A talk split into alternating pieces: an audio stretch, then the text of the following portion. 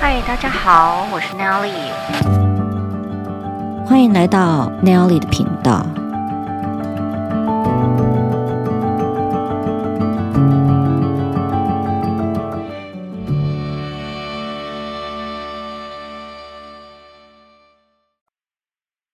大家好，我是 Nelly，今天我们欢迎特别来宾 Steve 老师。对，就是上一次在跟我们一起聊到共识性的 Steve 老师，那忘记上次是不是有介绍过 Steve 老师？事实上，他是 CE 五台湾 CE 五的 founder。为什么叫台湾 CE 五？那台湾 CE 五就是呃以第五类的接触方式去研究地外文明的传讯资料。OK。我们现在请 Steve 老师跟大家打打声招呼。嗨，大家好，大家好，叫我 Steve 就可以了。谢谢 Nelly 的邀请。嗯，好，所以呃，我们刚才有谈到，就是刚才有跟大家介绍，CE 五老师是建立一个一个呃 CE Five Taiwan 这个这个学会。那这个学会呢，老师是跟一位另外一个传讯人易峰一起开始的。现在老师有在导读一的法则的 Law of One。一的法则是一个将近四十年的一个巨作，总共有一百零六个 chapter，里面它都是用传讯的资料所记做的记录。那老师可不可以稍微介绍一下，就有关于这个一的法则？这本书的内容，我知道这个非常的丰富，它真是上从天文下到地理，然后纵贯古今的。老师可不可以大概介绍一下这一本书的主要的宗旨会是在哪里？那又为什么叫做一的法则？OK，好，关于一的法则这本书呢，一的法则这本书成书于一九八一年，那它是由在美国 Kentucky 州。Louisville 这个小镇里头，爱与光读读书会的成员三主要的核心三位哦，从 Don Don Elkin，然后 Carla Rueckert 跟 Jim 三位，他们三位呢，嗯，是非常紧密的嗯工作伙伴。那他们从事于新时代讯息传讯资料的研究工作，非常，他们很早很早就开始做这样的一个传讯的研究哦。那在他们连接传讯资料的经验跟过程当中，无意之间连接到 RA 的的管道了。那 RA 的管道是一个相当窄频而且不容易连接到的传讯传讯呃的频道。那这个频率呢，是来自于金星文明，我们太阳系的金星 Venus 的文明。那他们已经高度的进化到已经没有没有身体的躯壳了，所以。在这个频道当中呢，啊、，Ra 他们整个星球的所有的嗯，所有的人个体哦，全部已经意识融合成为一个行星的共同意识体，称为这个星球的社会意识集集呃社会意识呃复合体。那这个社会的记忆复合体呢，跟意识复合体呢，是形成了一个发言权，称为 Ra。为什么要称为 Ra 呢？是因为 Ra 他们曾经两次啊、来到地球来协助我们前一段时间文明的发展。那一个是在埃及，一个是在中南美洲玛雅文明、阿兹特克文明，好、他们那边的整个的玛雅文化圈。所以呢，玛雅那边的团队呢，他们得到的概念呢是金星人，所以玛雅历有金星历，又称为 Joking，。啊，Joking Calendar 卓金历。那另外一组人呢，到埃及那边去了。那那个时候，金星其实他们的文明群体哦，他们啊、已经高度进化了，所以他们具有移民到太阳的能力。所以埃及那一组人呢，是已经有先到太阳那边去驻扎的团队，所以他们又从又宣称他们从太阳来，因此 Ra 又被称为太阳神，在埃及那边的。呃，讯息是这样，所以为什么他们称为 raw message？是因为，嗯，他们在埃及的 Tutankhamen 的那个王朝的时候呢，就是他们的那个王朝，其实事实上在嗯阿肯纳顿的那个王朝，就是他们那个那个时代，就是七十八王朝的时候，其实在接触到 Ra。那个时候，Ra 是实际上在接触埃及王朝，因此埃及王朝才有在十七、十八王朝的时候推动第一次埃及非常剧烈的宗教改革。虽然后来失败了，但是他这件事情是写在历史上的，啊，又称为一的法则。嗯、一的法则是在埃及这边是有有有明文记载的，是有记录的，这是一个历史事件的。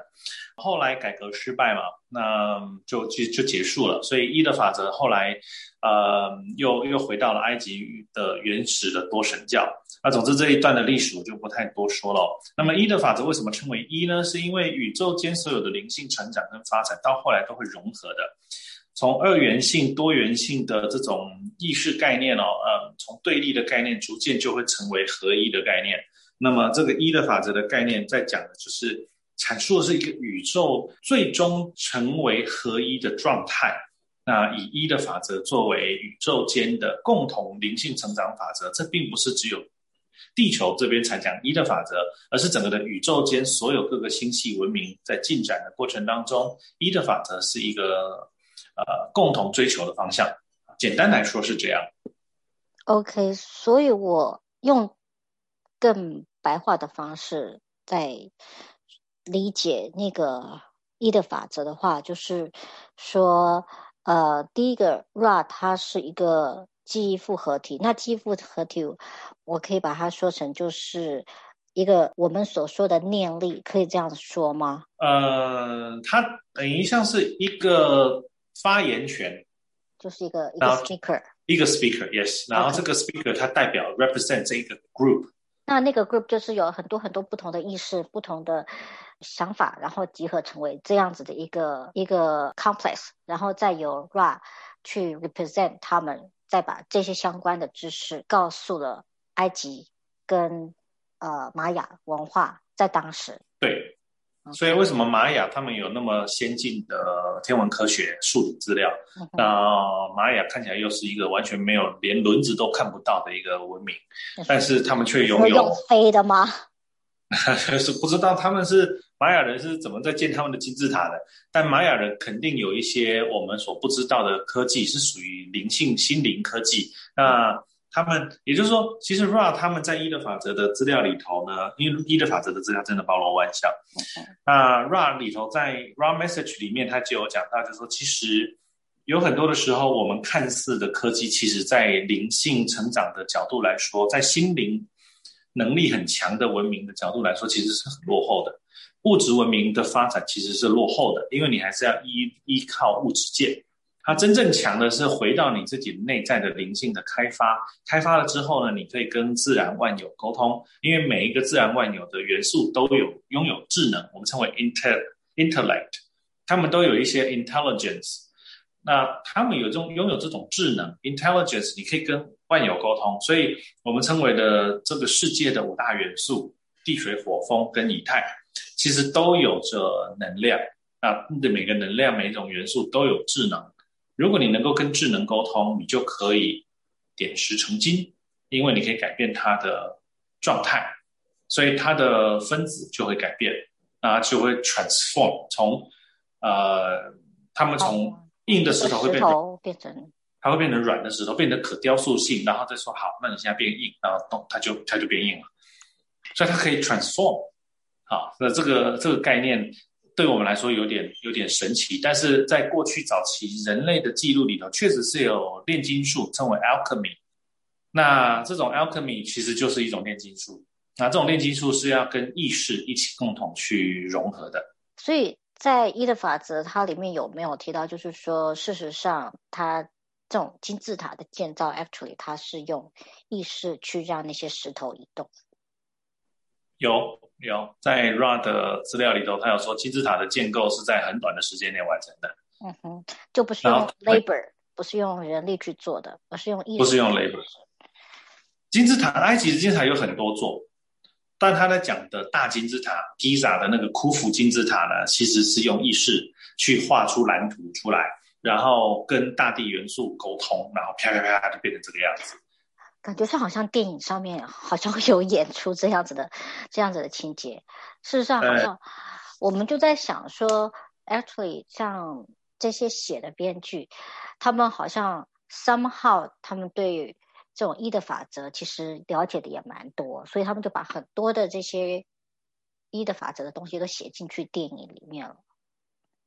其实近代的电影工业，你这样想，近代的电影工业从 Star Trek 开始就有了传讯资料在里面，所以许多的剧本其实是拥有传讯资料的人，或者是他身边拥有传讯资料的人，然后他们将这些资料呢，呃，整理成剧本，然后把这些讯息呢，透过我们真正的 screenplay 的 writers。啊，把它们 compose 起来，变成是一个 movie 的 script。所以呢，嗯，也就是说，传讯者跟一些一些写剧本的人一起合作，然后写成各种不同的电影题材，然后再交到好莱坞的工业去把它拍出来。所以现在近代，呃，应该说近二十年来的电影工业，其实有大量大量的呃外来的对外来的传讯题材放进去了。以 Star Trek 的系列，它一定是。啊、uh,，Star Wars 也是啊，对，对，然后很多，其实真的很，就像什么 Force Teleport，actually 都是用意识去做很多的事情。对对对，那这里面其实包括了非常多的一些概念啊、呃，也都不是地球这边的，你你不完全它是靠想象力出来的，其实它是拥有一些。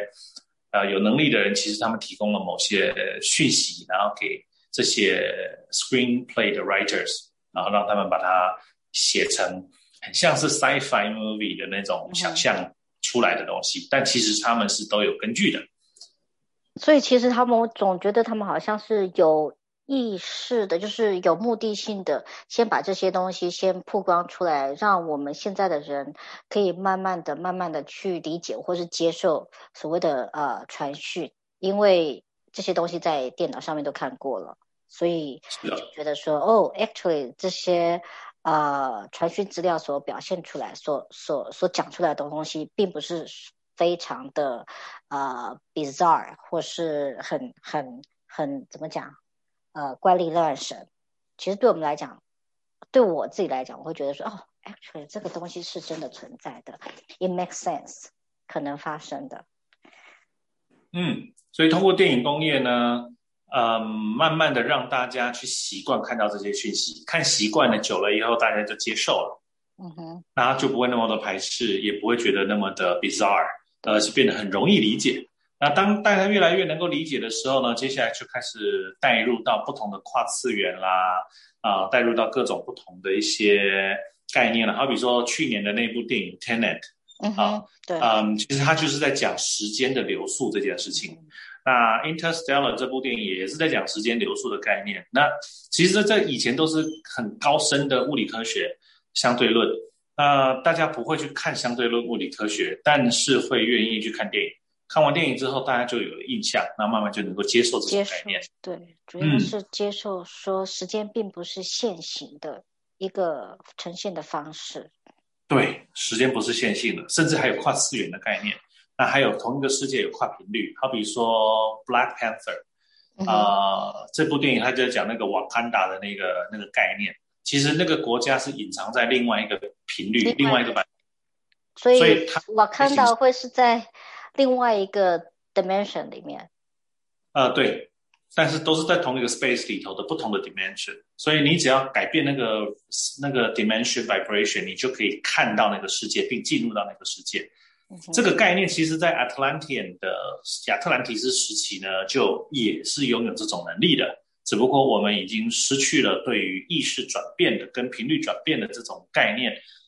所以我们会认为这个。是一个接触不到的异想世界，但其实它就在我们的这些，其实我们的能力改变就可以进入到、看到或接触到。所以那个叫什么？呃，时空门其实是存在的，存在，存在。对，对，是存在的，在地球上还存在的这些时空门，这个概念被拍成一部电影叫《Stargate》。那甚至其实 Harry Potter 也是一样，他只要呃从那个那个四分之几的月台冲过去，其实 actually 他他就进到了另外一个世界了，他就进到了魔法的世界。呃，对，没错，是这样子。对，OK，所以我我 highly doubt 那个那个 Harry Potter Harry Potter 那个 writer，事实上他也是一个传讯，他也是接触很多传讯的资料，因为太多的魔法了。呃这，这就不太知道。好比说像电影 Lucy，那他的他的他的导演本身就是 writer 哦，也就是鲁贝松，他、嗯、他他就说。这个 screenplay 的 writer 是他 compose 的，但我觉得他应该是挂名的哦，啊，所以呃，就好像是说 Christopher Nolan 拍出来的这近期的 Star Trek 的电影系列的电影，他也挂他是 writer，嗯，所以呃，这里面应该有很多的，他们是拿到有人不愿意具名，所以就让这导演挂名，嗯，所以我觉得在整个背后，它其实是有一个很大的一个影响力，呃，也就是我们称之为的 moment of awakening，嗯哼。呃，然后再做这样的一个一个一个一个动作，而且这一波好强哦，这一波 moment of awakening 好强，非常强。嗯，时间差不多了，时间差不多了，因为有说二零一二年其实就是第三密度时期跟第四密度时期转变最重要的一个一个转捩点，一个拐点，嗯，一个 pivot point，所以人类该觉醒了，我们地球也不能等了，它也必须要开始让。自己的状态 vibration 要提高，震动到第四密度的震动。那我们回到 Ra，所以事实上 Ra 他再次 OK，因为你是说他在呃埃及的时代他就已经来过地球了，然后后来现在。呃，这个 The Law of One 是因为那个 Kara 在做传讯，他再一次跟 Kara 做传讯的目的是什么呢？是为了要再一次叫醒大家。嗯，在地球不同的文化社会，其实在不同的时期都有一些觉醒者，是以老师的身份将这些非地球的概念带进来。就好比说，比如说基督教也是。他们称都都称为这些叫 oracle 嘛，神谕嘛，或者说他们都认为这个是大天使 archangel 传来的讯息啊，uh -huh. 所以才会有所谓的 archangel 那个 Gabriel 啊，archangel Michael 啊，uh -huh. 他们传来的讯息啊，然后给这些先知啊，prophets 啊，uh -huh. 啊，比如说 Mohammed 啊，穆罕默德先知嘛，啊，或者是给 Mos Mosey 啊，摩西啊、uh 他们这些他们这些讯息，然后他们再将这些讯息呢呢带入到。当时很有影响力的人，这一般都是国王了。那当然，国王拿到这些讯息之后，他不一定会完全接受，因为有些讯息会告诉他说：“你不要控制，你要尊重自由意志。”当然，他们不可能接受啊！我就是他们都是我的奴隶，什么什么自由意识，这是不可能的。好，所以呢，所以你也必须要考量到当时的社会文化跟社会制度，所以要去推广这些概念是个有困难的。就好比说老子。他在讲了，他在讲的《道德经》，其实他在讲就是宇宙太一的概念啊。所以一的概念，其实在老子里头也有讲啊。啊，所以从一个太极的概念，一的概念呢，化成两仪，然后再化成四象。所以，然后这个就是在老子的概念，其实他也有讲。所以老子他讲了很多是关于宇宙的概念。那孔子他其实最后人家也讲大同世界。然后佛家佛陀正道之后呢，他也告诉大家，真正他看到的，他他醒来了以后，佛陀称为觉者嘛，他也没有说你要拜我，他没有，他只是说我是老师，我告诉你我所看到的东西，然后你要不要信是一回事啊，但是当你信了，你也会跟我一样醒过来，所以佛陀称为觉者，他的他的目的呢，他的传道四十年的目的就是要帮大家醒过来，跟他一样。那这也是 Ra 他们传讯息的目的。其实传讯不是只有 Ra material，在当代还有 Seth material 赛斯资料或者赛斯书。呃，那其实后来的传讯资料就越来越多，越来越多了。包含到一九八四年、八五年的时候也，也也有美国的呃心理医生透过催眠的方式，然后得到了一些来自于一些更高 dimension 的智慧，他们称为大师。好比如说 Brian Weiss 医生。啊，他就称为 The Master Messages from the Master。那再来 Dolores Cannon 啊，他传回的呃来自于地外文明的概念跟资料。那其实这些都对于近代的思想有了很大很大的冲击，那也让传统的那种宗教的概念呢逐渐松动，让越多的人呢，他不再去以宗教作为唯一的讯息来源，啊，或者是身心灵的成长学习的依据。而有了传讯资料或新时代的讯息，这大概是近代这四十年、五十年的一个新时代讯息的发展，又称为 New Age Messages 或 New Age Philosophies。就像易峰老师一样，他是近代最近最近，像易峰老师，他是二零一二年开始成为一个传讯者的嘛，对不对？嗯，他其实很早就拥有传讯的能力了，但是他并不太知道要怎么去使用这个能力。此外，传讯能力。你有，但是也要人家问他问题，他才会去说，他不会没事跑去跟大家讲，因为这样会太太奇怪了。那也是因为我认识了张一峰老师之后呢，知道他有传讯能力，我就很兴奋啊，因为我一直在看传讯资料嘛。我从二零零八年就开始在研究传讯资料，到一零年的时候就很渴望能够遇到传讯者，因为很多的传讯资料都是来自于地外，呃，来自于国外，所以。啊，我也很希望能够有华人为主的华语原本的概念，那就这样，可能是宇宙听到我的我的呼求了吧。然后因缘机会下就遇到了张一峰老师，然后我就在二零一二年那一年就开始跟他的研究工作了，一直到现在。呃，我们刚才谈了这么多传讯的资料跟传讯者，可以请老师大概讲解一下传讯它。到底分成它到底是怎么样的一个运作的方式？传讯其实字面上面就是把别人的资料接收了，然后讲出来。本来台湾本来就有这种风土民俗，就像鸡童一样，他们也算是一种方式的传讯吗？嗯，传讯有很多的方式，鸡童是一种，然后有人会通灵，所以我们又称为通灵者是一种。嗯那传讯也有另外一种表达的形式，呃，比如说自动书写叫 auto writing，啊、uh. 呃，那嗯，真的传讯的方式有很多，在十九世纪末的时候，其实就有所谓的 mediumship 了，就是媒媒介人，嗯、uh 那其实他们就是所谓的灵媒，所以十九世纪就已经有传讯的概念了。包含尼古拉·特斯拉，他也说他的很多的概念、画面，他的电流的设计的概念是是是得到的灵感是属于传讯的状态。所以在二十世纪初，当代有许多的科学家，他们都都有投入传讯的研究，只是文献没有特别去强调这件事情，因为大家会觉得很像 witch hunt 一样，所以会把他们把它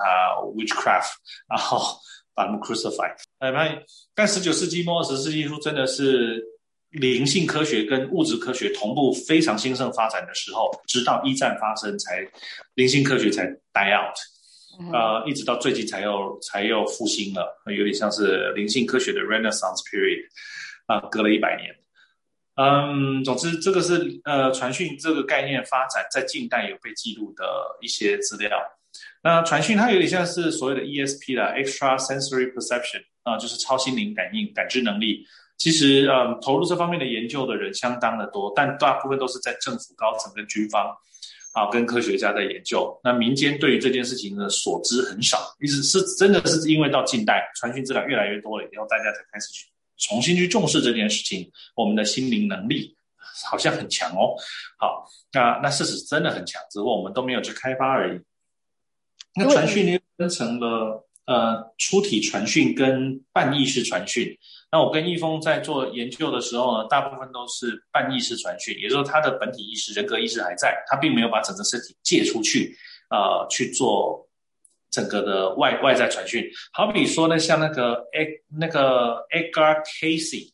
在一九二零三零年代那个时候，美国有一个 Edgar Cayce 很有名的一个，他就是在一种睡觉的状态之下进行传讯，然后传了一堆的资料出来。嗯，Carla 也是，他他用。自我催眠的状态进入一个出体意识，他出神了，所以他的他的意识退到后面去，然后让 Ra 进入到他的身体，使用他的身体来讲话。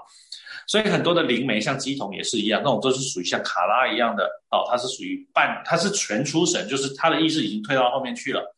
他的人格没有感觉了哦，那他是把身体借借给那个所谓的呃另外一个讯息概念，另另外一个意识体。所以有点在很多人来讲的话，又称为 possession 啊，就是如果你把它讲成有点，呃有点偏见的概念的话，好像是你被 possess，嗯哼，这就是全出体传讯的概念。嗯哼，好，那 autograph 是另外一种，就是我问我自己一个问题，然后自己把它写下来。很多的与神对话就是出就是这样的概念在做对话的。与神对话这一步呢？对，它就是手写，它是手写，嗯，它是 auto auto writing 的传讯。传讯本身它的英文叫 channeling，所以是不是说 OK 呃那个频率对上之后，它就有可能有这个呃 ability 去做这件事情？因为主要是还是那个频率嘛，对，不对？对，其实传讯的人很多，你可以说那些大音乐家贝多芬啊、莫扎特啊，他们很有可能也都是处在传讯的状态，只不过他们传的是音乐。哦，有很多人传的就开始谢谢谢谢谢，弹弹弹弹弹。对，他们都有说啊，他们的音乐是在他们的脑海当中自己生成的，不是他去想出来的。嗯，他就是让 let it flow。嗯哼。所以这种很自然就有讯息来的这种状态，多半都是进入到半传讯状态，不一定是全传讯状态。那他自己本身就是个 medium，是一个媒介，所以它成为一个 conduit，一个通道，然后让讯息通过它进来。嗯。那我可以相信，其实现在蛮多人都有这样子的能力，只是他们自己还没有。觉得说，哎，actually 我是有这个能力的，因为这个有点像就是灵感，我可以说就是灵感，因为呃，常常很多东西就是嘣就跑进来了，嘣就这样子跑进来了。可以这么说，可以这么说，嗯，然后很多人他纵使有这个能力，但也他会怕，嗯，比如说你突然就开始收到声音了。嗯哼，然后是是到底是因为很多人他在宗教的概念里头，他可能讲他只有天使跟魔鬼的概念了。那他收到声音、收到讯息，他也想说：天哪，我是我是我要么就是精神病，然后要么就是人格分裂，要么就是我被 possess。所以很多人的第一反应是会自己吓自己。好，所以这是为什么很多人他其实拥有传讯的能力，但他不敢用，甚至他害怕使用，乃至于他也担心别人会用意外的眼。异样的眼光看他，所以还是要放掉他的理性的部分，完全放掉理性的部分。我自己本身是，应该说圣灵充满。如果在基督教里面的话，我们是说圣灵充满，然后就是可以看到很多的图片，很多的图像，然后啪啪啪啪啪啪啪一直跑的。在跟别人在讲话的时候，其实我是有办法看到他在讲话，然后其实可以产生出很多的影像出来的。我没有在听他讲的东西，我反而是在他变成是一个 movie 一直在我的眼前跑，所以甚至我可以知道说，OK，接下来他可以讲什么东西。那这个也算是一种灵感，或是说，OK，我对上了一个 channel。呃，可以这么说，可以这么说。嗯，所以每个人其实都有这种经验，就是他会突然有灵感，然后他会突然有一些概念讯息，那都不是他的哦，因为他没学过这个概念。但他也不知道为什么，他就会收到一些概念，或者是一些画面，然后或者会有一种感觉，就是要这么做，甚至他可能就直接很顺畅的，就是他完全没有经过思考，都让他话就一直讲出来。传讯者在表达就是他没有在思考，他就是他好像就是他只要把嘴巴打开，然后话就会自己讲，他只要开始让他讲，他就会开始讲。